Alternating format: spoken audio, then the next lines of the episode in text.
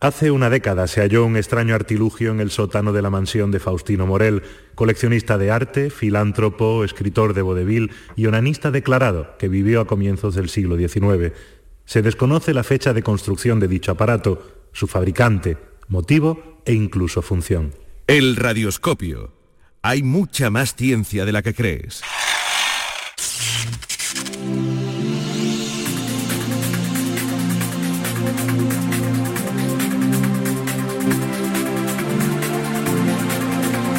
El Radioscopio. Desde Ray Granada, Susana Escudero.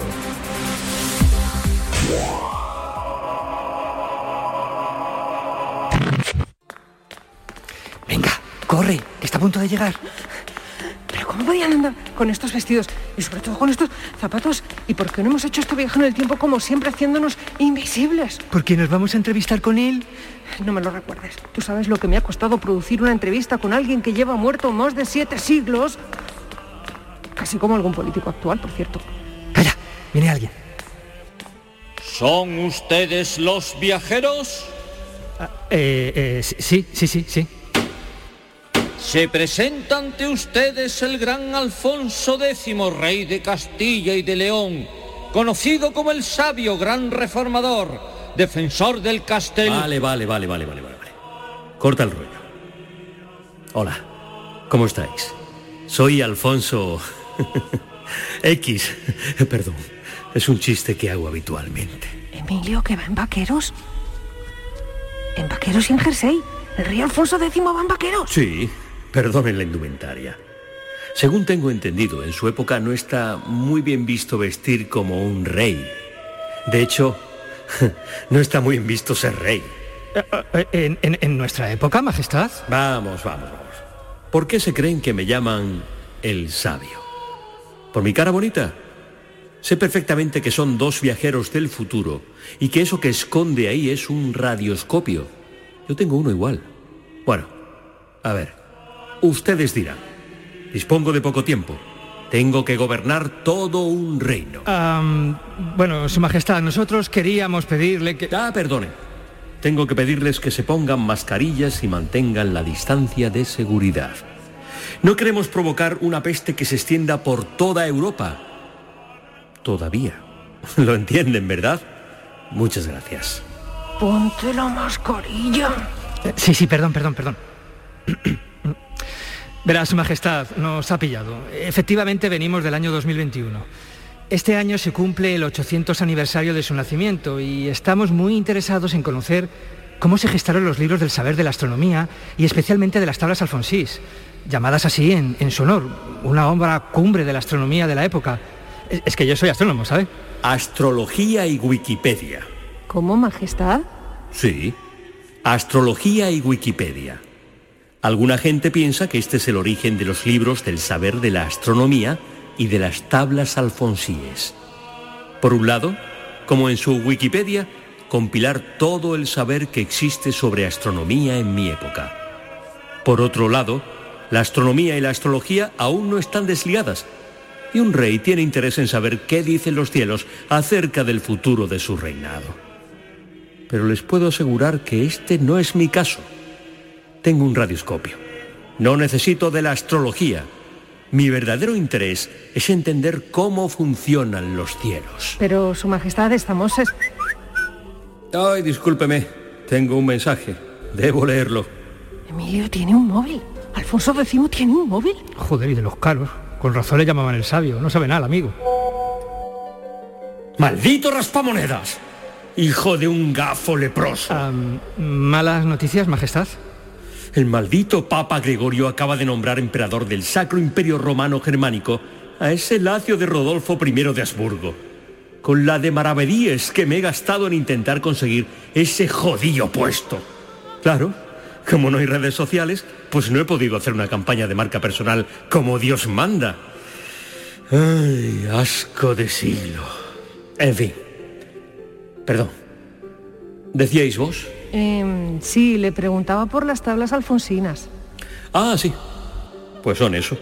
Unas tablas astronómicas. Centenares de observaciones de posiciones y movimientos en el cielo del Sol. la Luna, los planetas y algunas constelaciones de estrellas. Nos sirven para calcular las posiciones de estos objetos en cualquier instante del año.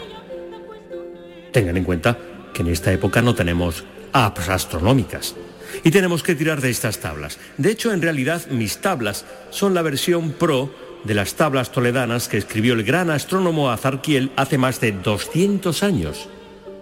Mis astrónomos y yo nos dimos cuenta de que éstas tenían errores, así que decidí patrocinar nueve años de meticulosas observaciones astronómicas desde mi querida ciudad de Toledo. Y como dirían ustedes, lo petamos. Mis tablas alfonsíes fueron un éxito total. Se difundieron copias en diferentes idiomas por toda Europa, hasta bien entrado el siglo XVII, que llegó Kepler y sus tablas rodolfinas, y nos fuimos directamente a la papelera de reciclaje. Kepler y las observaciones junto a Tycho Brahe, estas ya estaban basadas en el modelo... En el modelo heliocéntrico, sí. Las mías no. Las mías aún se basan en la Tierra como centro del universo, pero... A ver, ¿Qué quieren que haga? Quedan aún dos siglos para el nacimiento de ese prusiano llamado Copérnico. Majestad, usted realizó importantísimas reformas en el reino, en economía, administración, comercio. Su legado cultural es asombroso, no solo en astronomía, sino en casi todos los ámbitos del saber, en historia, arquitectura, jurisprudencia, mineralogía, incluso publicó tratados sobre juegos como el ajedrez. Y no olvide las cantigas. ¿Les gustan cómo suena? Las tengo puestas en el hilo musical del palacio todo el día fueron top five del siglo XIII. Yo quería preguntarle, ¿cómo le da tiempo a todo esto? Pues no procrastinando, mujer. ¿No ves que no hay YouTube? Pero sobre todo me he sabido reunir de los mejores intelectuales, tanto cristianos como judíos o musulmanes. Ellos forman mi escritorio real. Generan conocimiento nuevo, pero sobre todo traducen el existente a la lengua del pueblo, el castellano. Sí, en esta época el castellano es la jerga de la calle. Y yo difundo para el vulgo. En otra época yo tendría un canal de TikTok y haría stories en Instagram. Lo importante es la unión entre los pueblos. Todos somos... Malditos nazaríes, joder con el reino de Granada. Ay, qué ganas tengo de que llegue ya la reconquista de verdad. Perdonen vos, pero es que me acaba de llegar un mensaje con una nueva sublevación alentada desde Granada. La de por saco que dan siempre los dichosos granadinos. Por cierto, ¿de dónde vienen vos?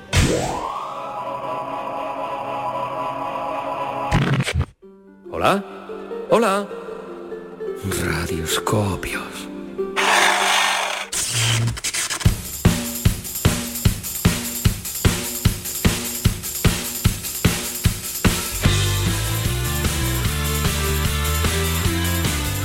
Bueno, pues ya estamos de vuelta a nuestra redacción y afortunadamente vestidos de una manera algo más actual para comenzar una nueva edición del Radioscopio, la revista de ciencia de RAI.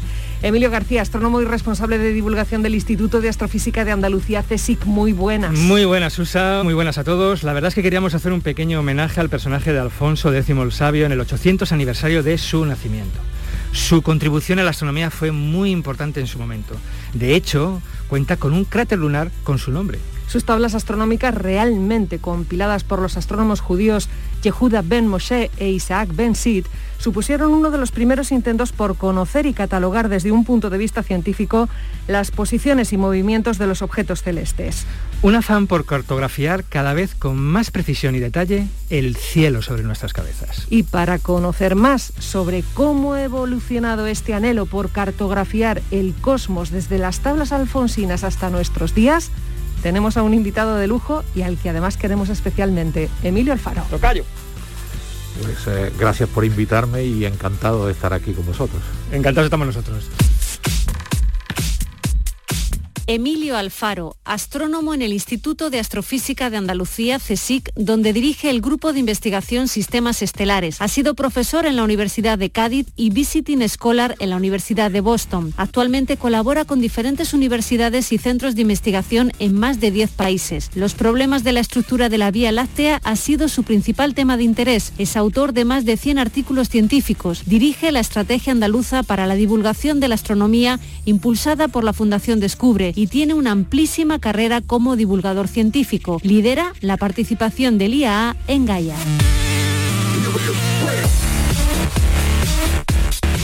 Emilio, las tablas toledanas y las tablas alfonsíes fueron uno de los primeros intentos de conocer las posiciones y movimientos de los objetos celestes, pero evidentemente no han sido los únicos. ¿Por qué esta necesidad de cartografiar el cielo sobre nuestras cabezas? Hay varias razones, pero si me permitís voy a hacer un pequeño inciso porque eh, por el concepto de tabla astronómica, efemérides y almanaque.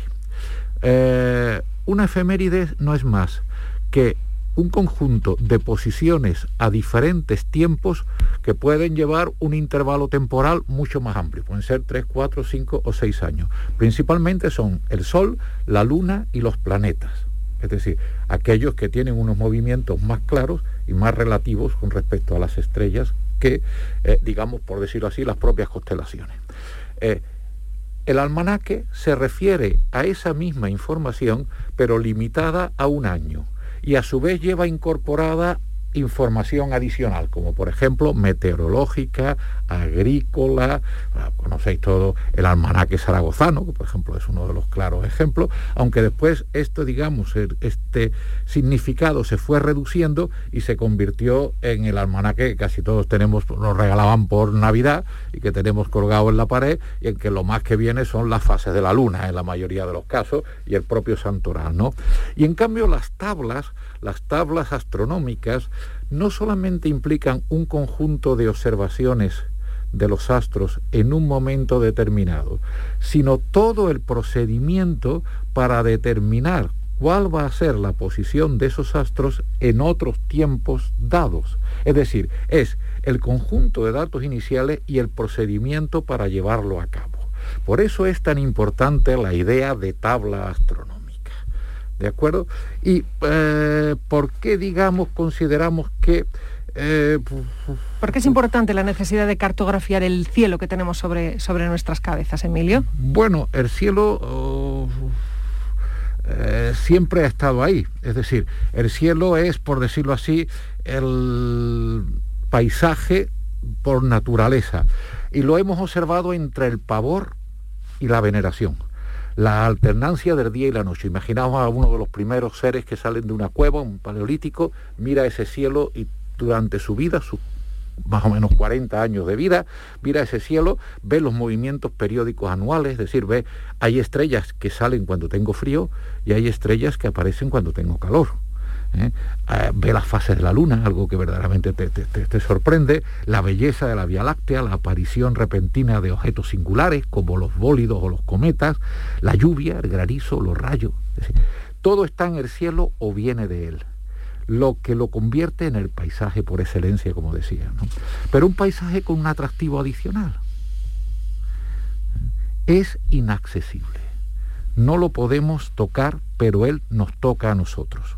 Solo nos queda observarlo, admirarlo, intentar adivinar sus designios y pedir su magnanimidad. Una manera de intentar humanizar a ese cielo es conocerlo y en cierta manera predecirlo. Cartografiar el cielo es el primer paso para humanizarlo. Bueno, en algunos casos esta necesidad de catalogar el cielo con la mayor precisión posible eh, ha impulsado auténticas aventuras científicas a, nivel global, como por ejemplo la llamada Carta del, Cielo, la creación del Carta del Cielo por el Observatorio de París allá a finales del siglo XIX. Cuéntanos un poquito muy resumido, porque es una maravilla y recomiendo a todo el mundo que busque información sobre esta pedazo de aventura por, como tú dices, conocer el paisaje del cielo. Bueno, esta fue una de las grandes aventuras, eh, digamos, de la astronomía mundial en un momento en el que el concepto de eh, comunidad astronómica internacional no existía todavía. Eh, y vino propiciado por un desarrollo tecnológico que, digamos, forma parte fundamental de lo que hoy denominamos astrofísica. El siglo XIX tiene dos grandes contribuciones a lo que hoy en día llamamos la astrofísica. Las primeras leyes de la espectroscopía por Kirchhoff y Bunsen, que nos permitían ya preguntarnos de qué está hecho una estrella y qué propiedades físicas tiene una estrella. ¿eh? Y la fotografía. La fotografía es la primera vez que cambiamos de detector hasta mediados, casi el, último tercio del siglo XIX, La única, el único detector que tenía el ser humano era su retina y la interpretación de su cerebro. En el siglo XIX la fotografía nos permite, por una parte, objetivar las observaciones y por otra parte es nuestro primer disco duro, muy frágil, pero nuestro primer disco duro para guardar imágenes astronómicas. Dos astrónomos de, la, de los primeros eran dos astrónomos aficionados, posteriormente fueron contratados por el Observatorio de París, los hermanos Henry. Los hermanos Henry fueron de los primeros en aplicar la fotografía al estudio de los cielos. Eh, fueron, tuvieron tal calidad de imagen que eh, digamos, los contrató el propio Observatorio de París. Y ahí propusieron por primera vez a ese director del Observatorio de París el hecho de hacer un mapa fotográfico de todo el cielo. ¿Mm? Este señor se puso en contacto, creó el primer Congreso Internacional de Astrofotografía, así se llamó, ¿eh? donde fueron miembros de 16 países, entre ellos un español. Y primero podíamos considerar que este Congreso fue el germen de lo que hoy denominamos Unión Astronómica Internacional y que por primera vez se hizo un consorcio observacional con todos los ingredientes que hoy en día tiene cualquiera de ellos. Emilio, el conocimiento de la posición, eh, perdón, voy a repetir, el conocimiento de la posición del... uf, esto pasa porque no trabajáis con profesionales. Madre mía.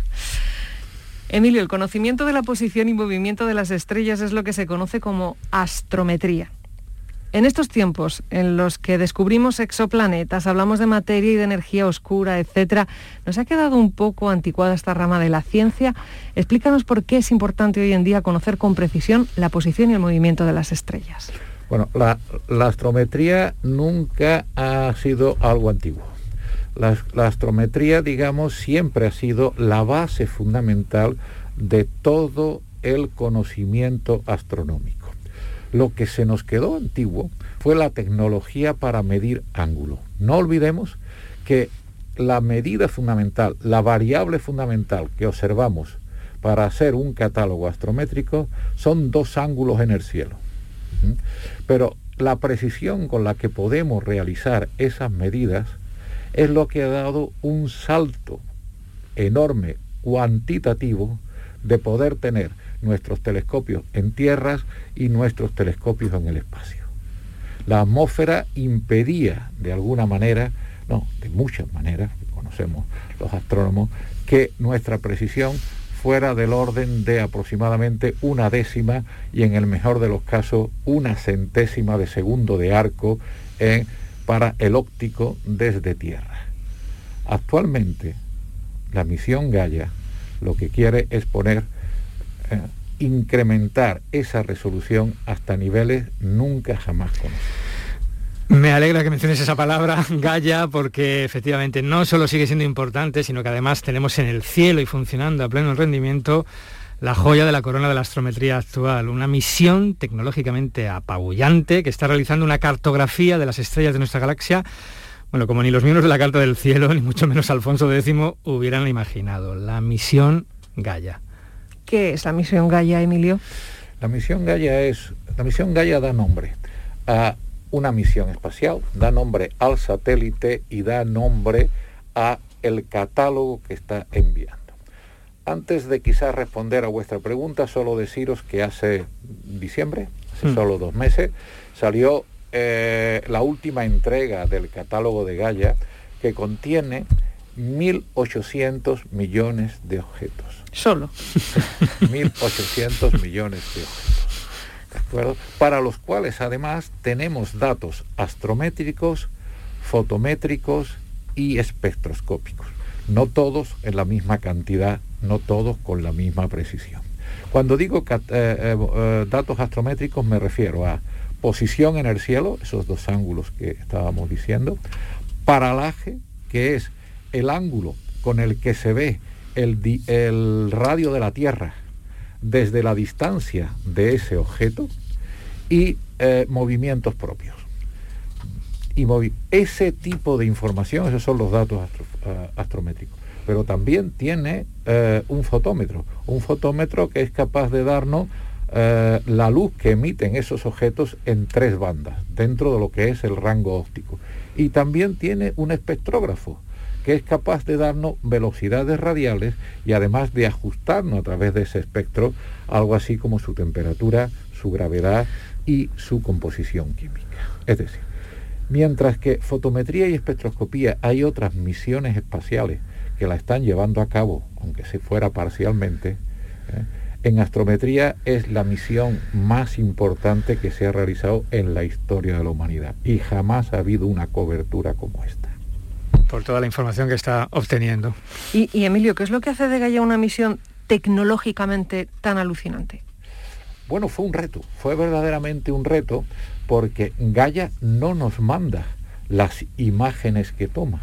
Es decir, toma tal cantidad de datos por segundo que es imposible tener un ancho de banda por el cual mandara las imágenes directamente hacia Tierra, sino que lo que hace es, tiene un proceso en el que su CCD, su detector, lo que antiguamente era la placa fotográfica, hoy, hoy en día todos tenemos unos en nuestros eh, teléfonos móviles, eso ya va midiendo la posición a la que se encuentra en cada instante cada uno de los objetos que detecta.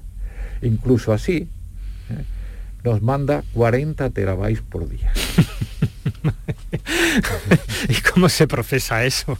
¿Cómo se maneja esa cantidad de información de datos? Bueno, esa información se maneja porque... Además a nivel, eh, perdón, a nivel científico incluso, por parte de los propios investigadores e investigadoras, ¿cómo podéis manejar ese volumen de datos? En primer lugar se creó un consorcio, bueno, pertenece, esto ha sido lanzado por la Agencia Espacial Europea, en este sentido creo que eh, la astrometría y en particular la física estelar es todo un éxito de la astronomía europea, si lo comparamos, por ejemplo, con la astronomía norteamericana, no olvidemos que el primer planeta, el primer exoplaneta fueron descubiertos por unos suizos, eh, es decir, eh, en la cual, digamos, se ha preparado durante 10 años antes de lanzar este cohete, no solamente toda la tecnología necesaria para realizar las medidas, sino para reducir los datos y eh, procurar darnos, entregarnos, porque es público. Cualquier persona, cualquiera de las personas que nos están oyendo, puede irse al catálogo de Gaia, bajarse los datos y ponerse a jugar en su ordenador con ellos.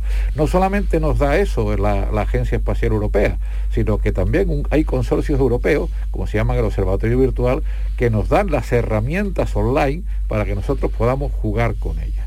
Entonces se creó un grupo que se llama The Pack, que, eh, que se encarga, efectivamente, que se encargó efectivamente de ver cómo iban a reducir los datos, cómo iban a buscar los errores y cómo iban, digamos, a lograr la mejor precisión posible con esa información.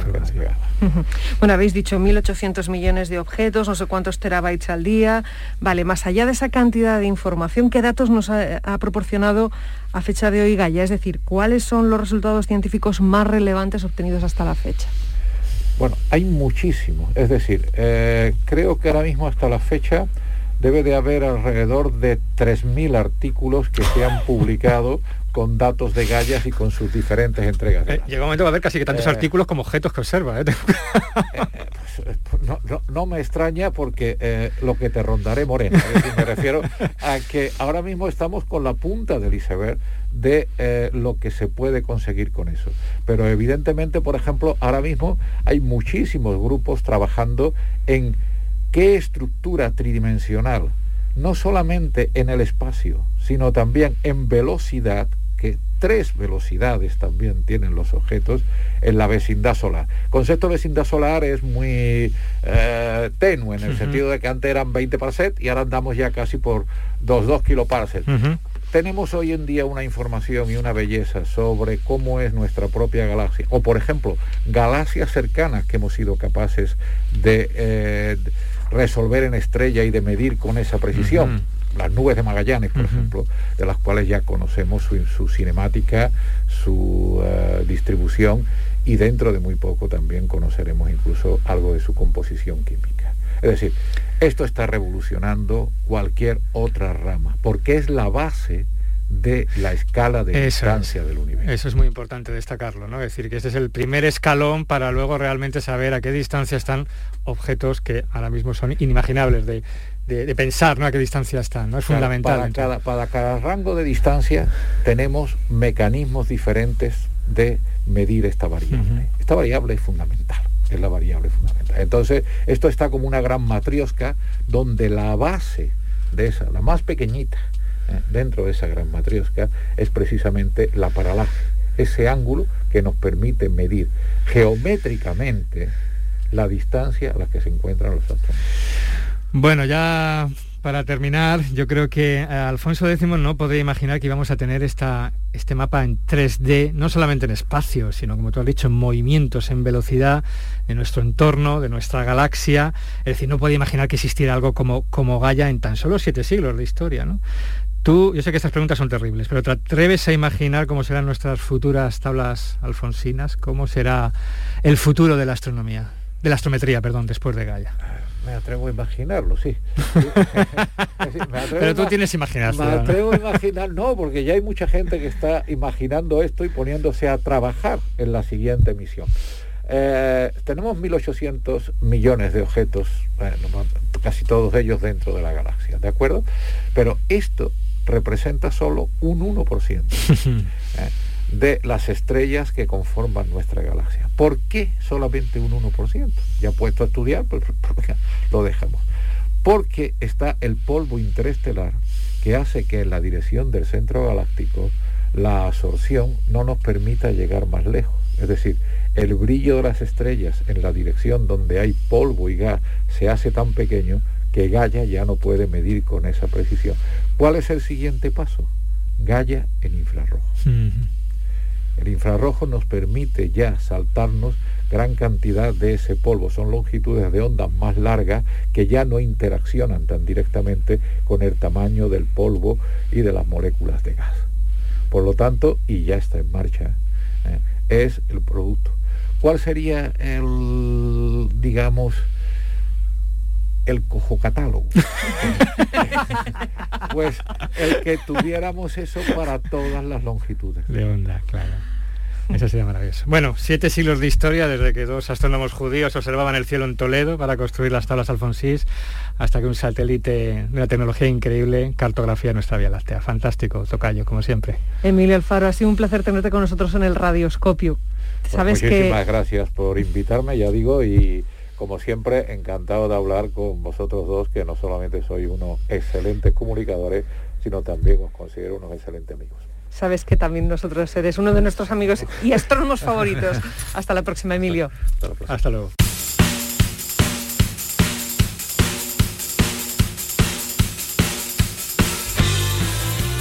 Nos vamos. José Miguel Álvarez estuvo en el control de sonido y José Antonio Meca fue Alfonso X. Hasta el programa que viene. La verdad